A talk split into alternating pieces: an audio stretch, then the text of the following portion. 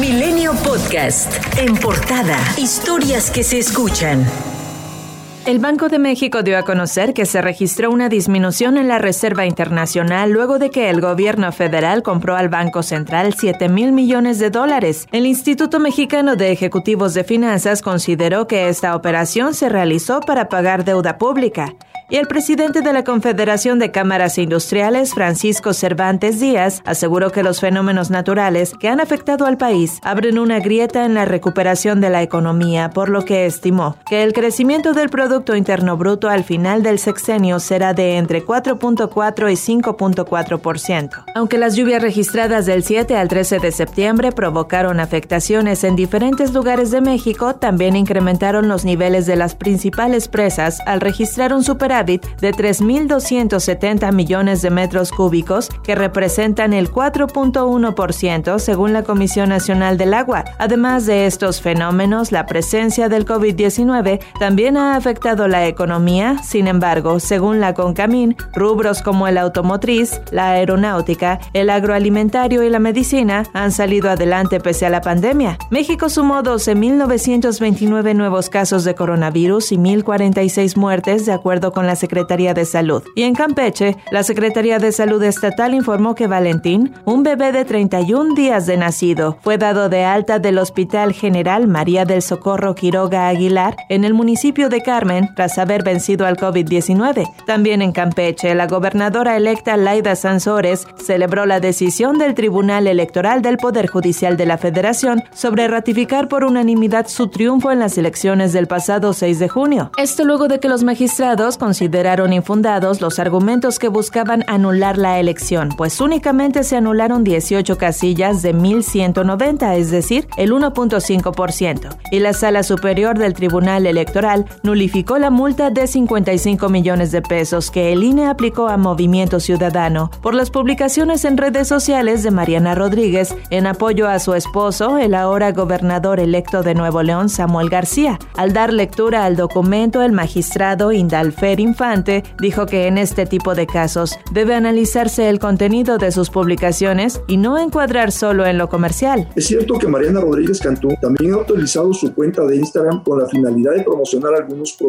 Sin embargo, este hecho por sí mismo no resta autenticidad y espontaneidad a las publicaciones, ni llevan a concluir de manera lógica y necesaria que las publicaciones en apoyo a Samuel Alejandro García Sepúlveda forman parte de una estrategia publicitaria ilegal. Por ello, la libertad de expresión y el vínculo matrimonial permitieron a Mariana Rodríguez emitir su opinión sobre la campaña de Samuel García y dar su apoyo sin que se considerase una aportación en especie.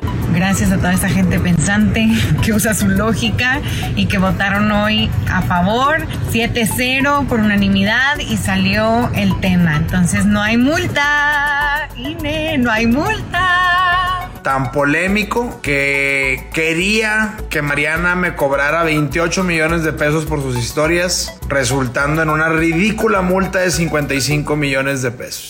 La Cámara de Diputados desechó la solicitud de desafuero presentada por la Fiscalía General de la República contra el fiscal de Morelos, Uriel Carmona, al considerar que no tiene inmunidad. No obstante, los grupos parlamentarios de la oposición denunciaron una persecución política y advirtieron que Carmona cuenta con suspensión definitiva expedida por un juez federal. Al fiscal se le imputan los delitos de ejercicio ilícito del servicio público y contra el funcionamiento del Sistema Nacional de Seguridad Pública por incumplir el requisito de acreditar las evaluaciones de control y confianza indispensables para ocupar el cargo. Uriel Carmona negó sentir algún temor de ser detenido y descartó ocultarse. La Fiscalía General de Justicia de la Ciudad de México obtuvo la vinculación a proceso del empresario Alejandro del Valle, presidente del Consejo de Administración de Interjet, por su probable participación en la comisión del delito de fraude tras la celebración de un contrato de apertura de crédito y la firma de un pagaré del cual nunca se cumplió lo convenido.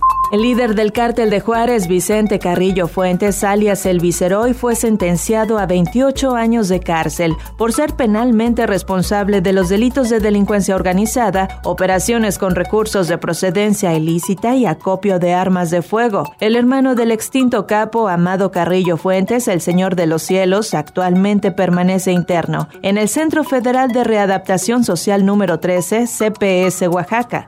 Autoridades del Estado de México informaron que fue hallado el cuerpo de un menor de edad que había sido reportado como desaparecido tras el derrumbe en el Cerro del Chiquihuite el pasado viernes. Aún se desconoce la identidad de la víctima, pero se presume que podría tratarse de uno de los niños que junto con su madre quedaron atrapados en su domicilio cuando ocurrió el siniestro.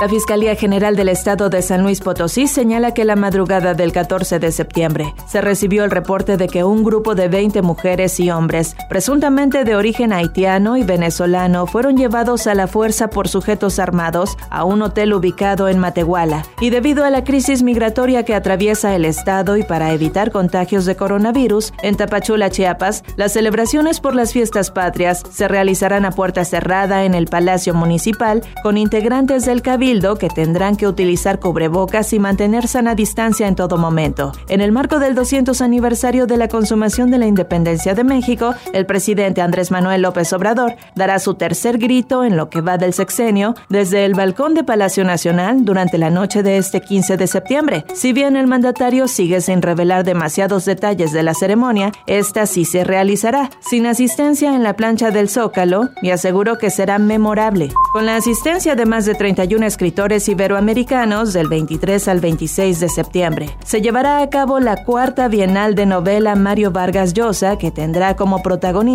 al Premio Nobel de Literatura. Para esta edición de la Bienal se tendrá como lema La literatura, último refugio de la libertad. El programa contará con mesas de diálogo, así como el fallo y entrega del cuarto Premio de Novela Mario Vargas Llosa, cuyos finalistas son Juan Gabriel Vázquez, Selva Almada, Alejandro Zambra, Rosa Montero, y Carmen Bullosa.